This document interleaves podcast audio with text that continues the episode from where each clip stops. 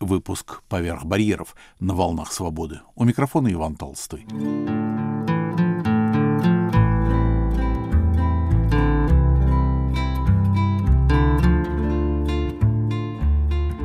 Другой Немирович Данченко. Почему он был на долгие десятилетия забыт и как сложилась его жизнь, рассказывает историк Михаил Талалай. Василий Иванович Немирович Данченко. Имя, казалось бы, от меня совсем далеко, но неожиданно я к нему вновь обратился совсем недавно, когда редактировал, готовил к печати большой сборник рецензий писателя с трудной биографией, одного из тех, вот, которых надо растаможивать. Владимир Рудинский, это псевдоним его, настоящий имя Данил Петров, вторая волна. И Владимир Рудинский в течение, наверное, полувека рецензировал разного рода публикации, как эмигрантские, что мне особенно интересно, так и внутри союзные, советские. В рецензии э, на книгу Александра Васильевича Бахраха, точнее даже на две книги сразу, назову их. Это «Бунин в халате», 1979 год, место издательства Бейвиль. Я специально даже посмотрел, что это такое. Это какая-то деревня под Нью-Йорком. Ну, такое официальное выходное данное. И другая книга в более известном городе, в Париже, 1980-м, по памяти, по записям. Итак, рецензия, из нее цитата. Прочитаю я. Иван Никитич, не все вам цитаты читать. Мне это тоже нравится. Итак, цитирую рецензию Владимира Рудинского. Очень уничижительную, надо сказать. Если Бахрах комичен, когда претендует на эрудицию, он еще забавнее, когда хвалится невежеством. Случилось ему обедать у Зайцева со стариком Василием Ивановичем Немировичем Данченко. И ни он, ни Зайцев не в состоянии оказались вспомнить и назвать ни одной его вещи – ну, допустим, Бахрах еще молодым уехал из России. Напомню слушателям, что он родился в Киеве в 1902 году. Продолжаю цитату. Итак, он, похоже, ничего ранее изданного, чем Мережковский, вообще не читал. Но совсем уже тогда и не молодой Зайцев. Поистине странно. Немирович не классик, но писатель в свое время чрезвычайно известный, бесспорно от природы и стихийно талантливый – и уж во всяком случае куда более щедро одаренный, чем и Зайцев, и Бахрах, даже вместе взятые. Почему они над тем посмеивались, бог весть. Особенно принимая во внимание, что Немирович Данченко, согласно записям Бахраха, ничего глупого не говорил и, наоборот, кажется, видел своих собеседников насквозь. А они-то мнили себя, должно быть, один Толстым, другой Достоевским, Побольше бы скромности, господа. Конец цитаты из Владимира Рудинского из книги, которая на прошлой неделе вышла в издательстве Алитея. Итак, мне нужно было как составителю и редактору этого сборника прокомментировать ну, достаточно известную биографию и личность Василия Ивановича Немировича Данченко. Я написал пару строчек, но и сам задумался, а я-то что о нем помню, что о нем знаю. И, в общем-то, знал я о нем не так много, но не романы. Василий Иванович еще, надо сказать, в юности э, меня восхитил своими красочными описаниями путешествий. Он путешествовал и по отдаленным местам Российской империи, и э, по миру. Я в то время еще работал инженером и тоже путешествовал очень много по Советскому Союзу. В этих случаях всегда говорят по бескрайнему или по необъятному Советскому Союзу. И мне не раз доводилось обращаться к очеркам его путешествий. Я готовился заранее в своей командировке и поднимал в публичной библиотеке разного рода дореволюционные. Я любил дореволюционные тексты читать, чтобы там были монастыри, храмы, и язык тоже дореволюционный. И особенно он меня восхитил своими красочными описаниями русского севера – я очень часто ездил в командировки именно в Апатиты, на Кольский полуостров. И вот этот э, дальний край, русский север, на который я часто ездил, он тогда и спустя сто лет, в 80-е годы, когда я путешествовал, оставался мало описанным, мало изученным. И я его охотно читал. При этом поначалу я думал, что это режиссер, потому что в выходных данных всегда стояла В.И. Немирович Данченко, как и э, великий театральный деятель Владимир, тут Василий. Как-то я особо не обращал на разницу в именах, только удивлялся ну, вот этой многогранности великого советского, в моем представлении, театрального режиссера. Ну, понятно, что до революции у него была уже своя слава. И это не случайно, потому что в советские времена Василий был э, забыт. Он умер белым мигрантом в Праге. Книги его в советские времена никогда не пересдавались. Те, которые вышли до революции, как я потом узнал, были просто изъяты из библиотек, его романы и прочее, но оставались публички. Надо сказать, что публичка была таким оазисом литературы, которую все-таки можно было читать и прочее. И поэтому, в отличие и Бахраха, и Зайцева, тексты Немировича Данченко я знал хорошо. Но не его романы, а его, как сейчас говорят, травелоги. Новый для меня термин, с которым я еще не вполне справляюсь. И о том, что Немирович Данченко Василий, великий путешественник, мне напомнил тот же самый Рудинский в другой совсем своей рецензии. Рудинский обожал Гумилева и дал очень пространную рецензию на э, книгу вышедшую в Дюссельдорфе в 1989 году Николай Гумилев в воспоминаниях современников. И оказывается, Немирович Данченко написал прекрасный очерк о Гумилеве. Для меня это немножко странно, это ну, совсем разное поколение. Василий Иванович родился в 1844 году, то есть он был старше ну, на 40 лет, чем Николай Степанович. Но процитирую очень кратенько цитата из рецензии Рудинского на книгу э, Николая Гумилев в воспоминаниях современников. Цитата следующая. С Немировичем Данченко его, то есть Гумилева, сближало то, что тот, то есть Гумилев, э, странствовал немало по Африке, хотя и по другим, чем Немирович Данченко областям – Марокко, Сахара Тимбукту, если я правильно ставлю ударение. Да и вообще по свету. Испания, Италия, Балканы. Важны донесенные до нас Немировичем Данченко слова, произнесенные Николаем Степановичем при одной из их встреч. И ведь будет же, будет Россия свободная, могучая, счастливая, только мы не увидим. Это цитата из, э, собственно, воспоминаний Немировича Данчика, но в данном случае цитата из рецензии Рудинского. И все-таки романы. Уже переехав в Италию, я как бы забыл Немировича Данченко. Это русский север, окраины России, экзотические. И э, вот в итало-русских связях он ну, никак не проявлялся. И сейчас готовя вот этот небольшой комментарий к э, сборнику Рудинского, я удивился. Меня поразило, что вот в этой русской Италии, как я называю всю эту сферу, его никто не вспоминает, его никто не цитирует. И меня даже э, удивило, почему, как сей очарованный странник Василий Иванович избежал итальянских чар. И это действительно оказалось не так. Я произвел небольшое исследование – и выяснилось, что у Василия Ивановича был э, целый итальянский роман с названием «Великий старик», о котором чуть позже. Но у него был, я бы сказал, и роман в кавычках с Италией. Расскажем об этой любовной связи. Ей изначально способствовал один интересный итальянец, венецианец, Марко Антонио Канини – целиком житель XIX века, тоже романтик-скиталец, тоже очень интересный человек. Бог знает, когда он познакомился с Данченко, у меня есть свои собственные предположения.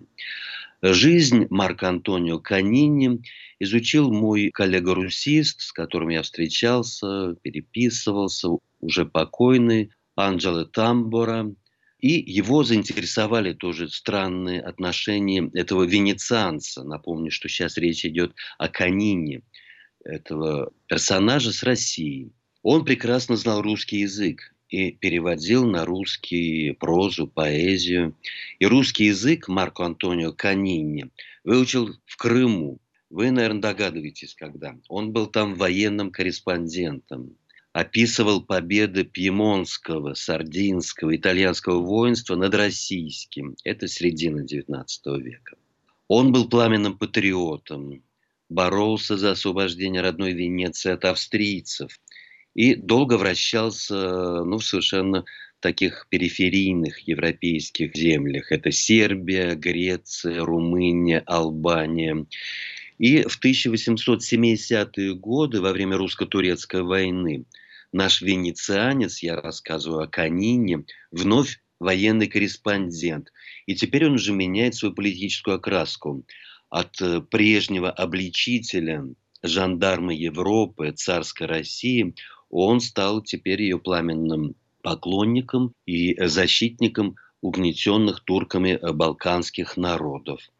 И во время этой войны, я думаю, предполагаю, что он и познакомился и подружился с другим военным корреспондентом. И теперь мы возвращаемся к нашему Василию Ивановичу, Немировичем Данченко. Канини вернулся в Венецию, к тому моменту она уже стала итальянской, сбросил австрийское иго и целиком посвятил себя литературному труду. И теперь уже он друг Немировича Данченко и занимается переводами со славянских, и в том числе с русского языка. Василий Иванович поставляет Канини русские тексты.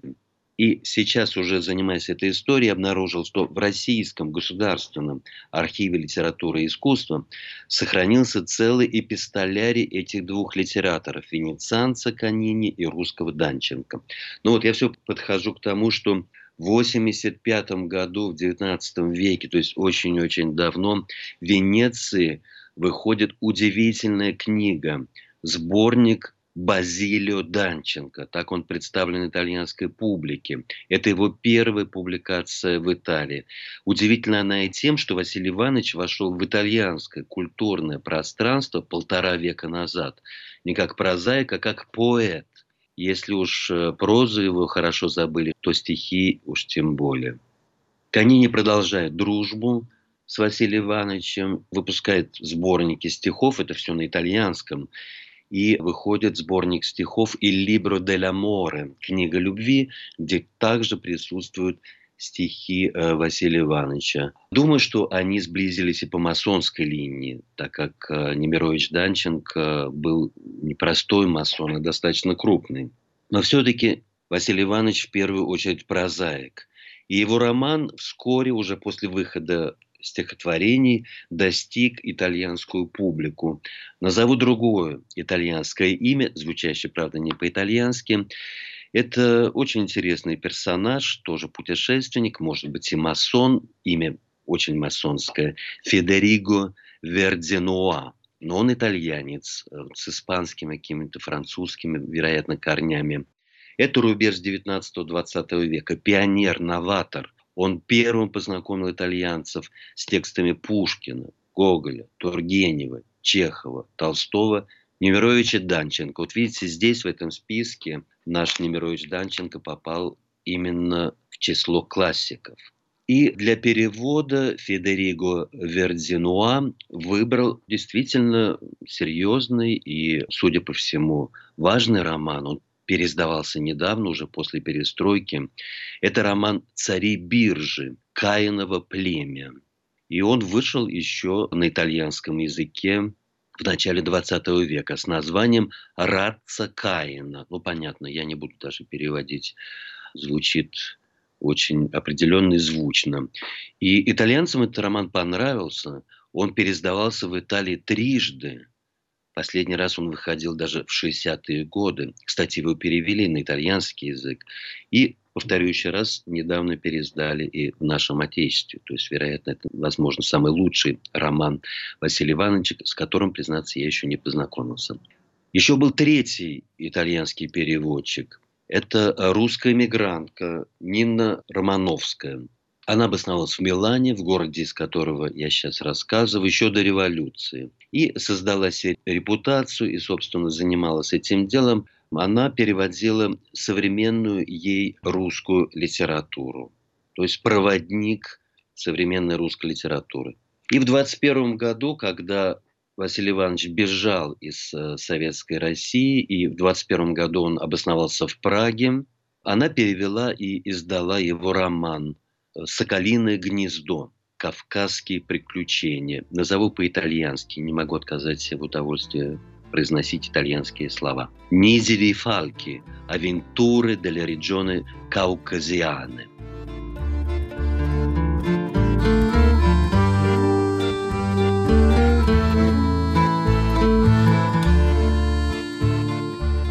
На волнах Радио Свобода выпуск «Поверх барьеров». У микрофона Иван Толстой.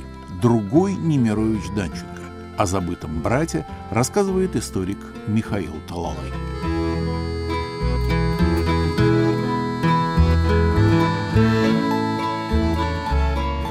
Теперь перейду все-таки от э, его романов по-итальянски к его итальянскому роману. Это роман «Великий старик». Очевидно все-таки, что Василий Иванович был в Италии, хотя почему-то он не писал о ней в своих популярных очергах в жанре травелога.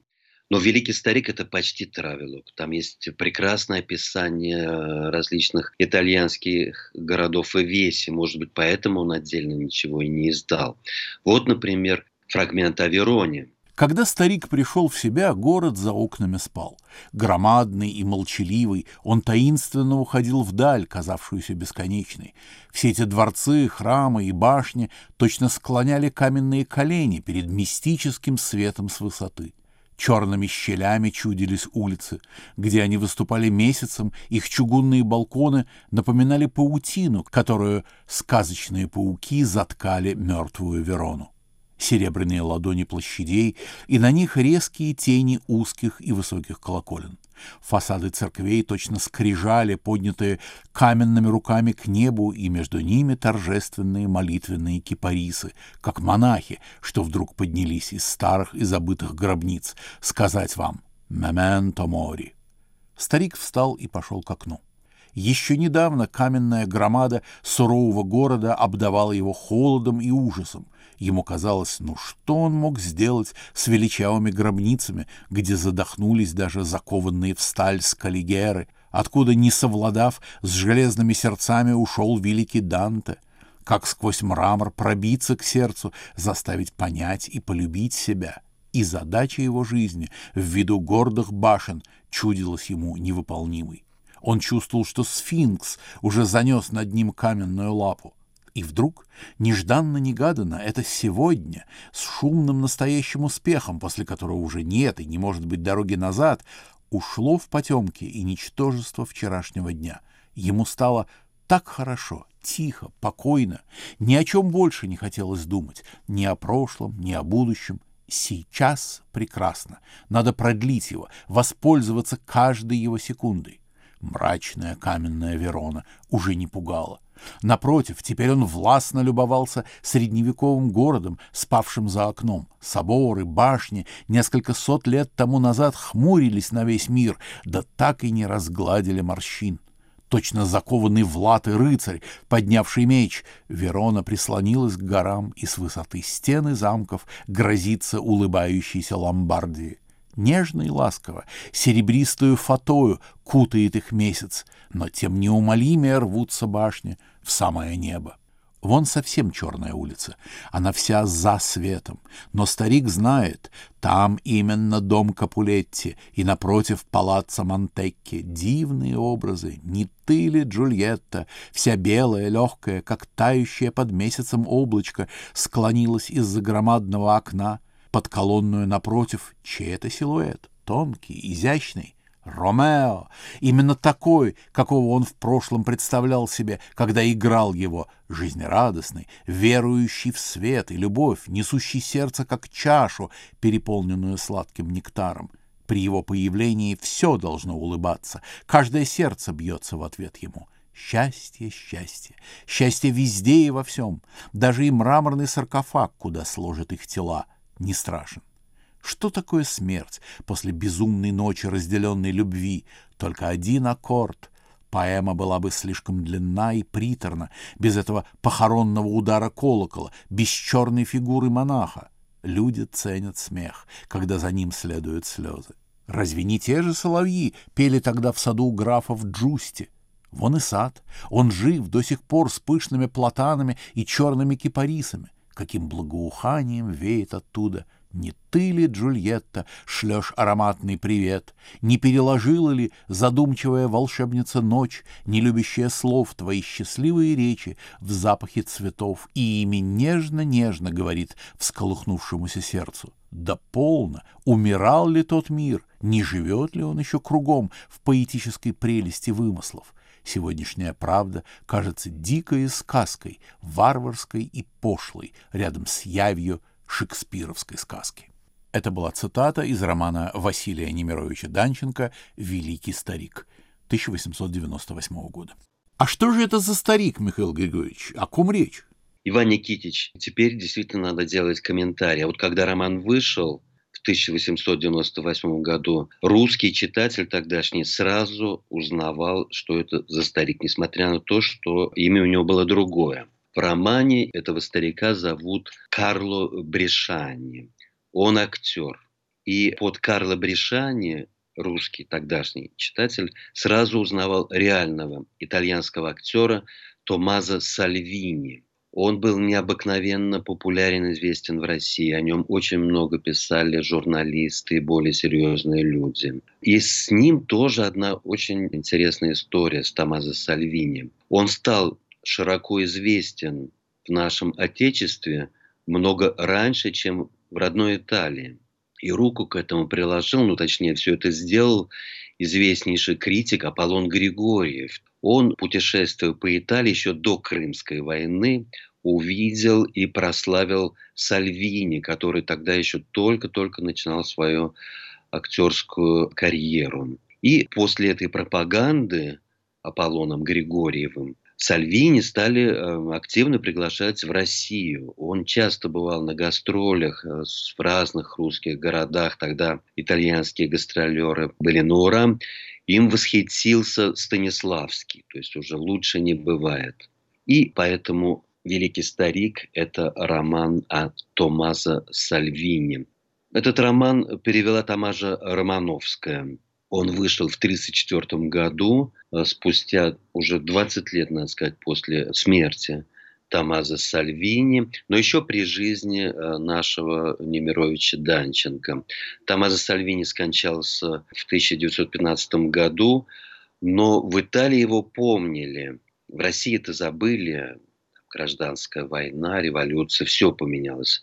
Италия продолжала быть страной, несмотря на фашизм и Муссолини, с традициями достаточно укоренившимися, особенно если местные итальянские великие актеры. Поэтому существовал целый круг почитателей Томазо Сальвини. И этот э, круг, он как-то официально даже существовал, он, конечно, широко пропагандировал перевод Романовской, перевод этого романа «Великий старик».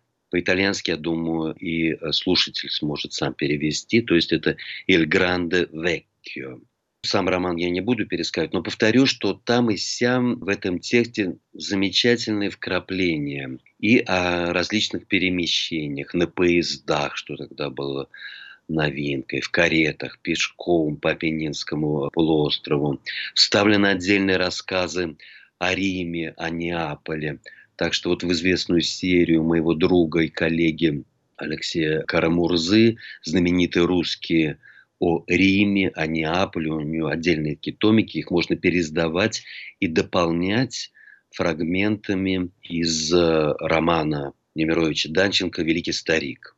А мы же в этой передаче не будем говорить о больших городах, а процитируем Василия Ивановича, описывающего знаменитое озеро Кома, или, как он на русский манер называл, Комское озеро. Поездка на далекий север, который готовился старик, еще не устраивалась. Он остался дольше на вилле, чем обыкновенно. Осень до 1 октября стояла удивительная, и старик из окна любовался такими закатами, которыми даже Лаго ди Кома редко балуют. Солнце уходило за гору, к которой прижалась белая вилла с чудным садом. Все кругом в золоте и багрянце. Деревушки противоположного берега казались вырезанными из коралла. Стекла их горели, как рубины. В последние минуты чудилось. Все эти слепившиеся домики обернулись лицом к солнцу, чтобы еще раз проститься с ним. Темная синь, притаившаяся ночи в ущельях. Вершины гор тонут в лиловом свете. 1 октября подул сирокко. С юга парило. Жгло так, что кровь приливала к голове. Воздух, переполненный электричеством, томил, как непосильная ноша. Из-за гор выдвигались серые грозные тучи, заволакивали озеро, но новые порывы удушливого ветра гнали их к Альпам, к вечным ледникам в область безмолвия и смерти. Озеро открывалось на минуту, отражая в притихшей глубине побледневшее небо.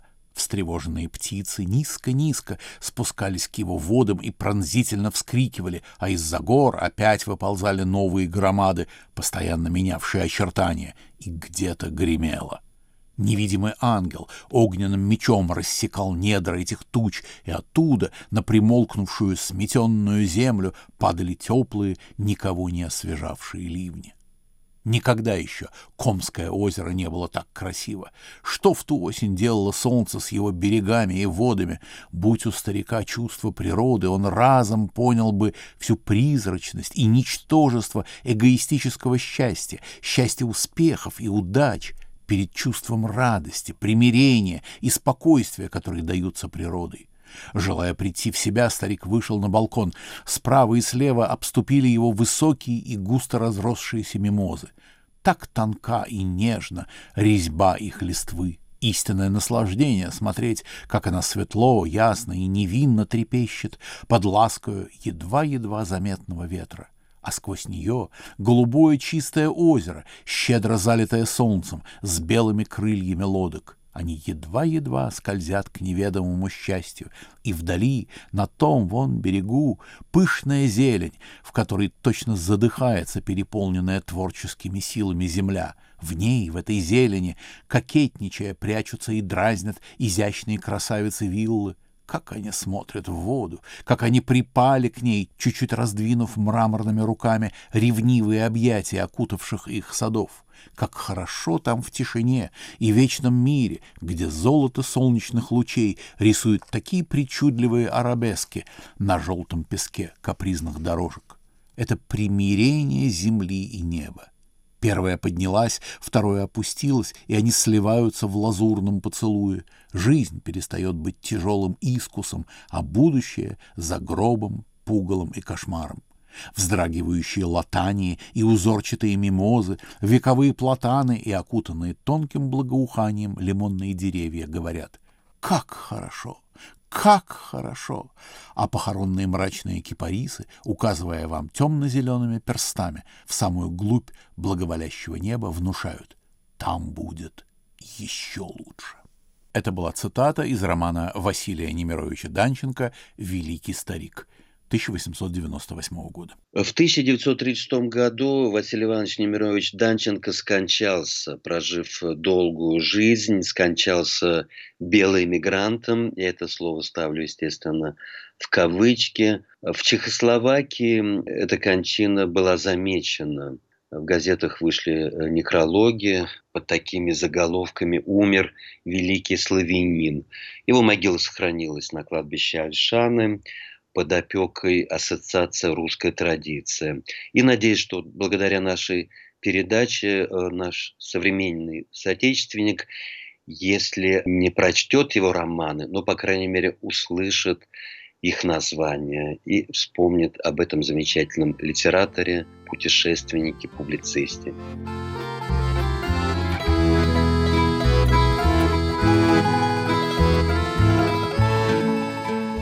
Другой Немирович Данченко. У нашего микрофона был историк Михаил Талалай, готовящий к переизданию роман Василия Немировича Данченко «Великий старик». Над выпуском «Поверх барьеров» работали режиссер Наталья Аркадьева и редактор Иван Толстой.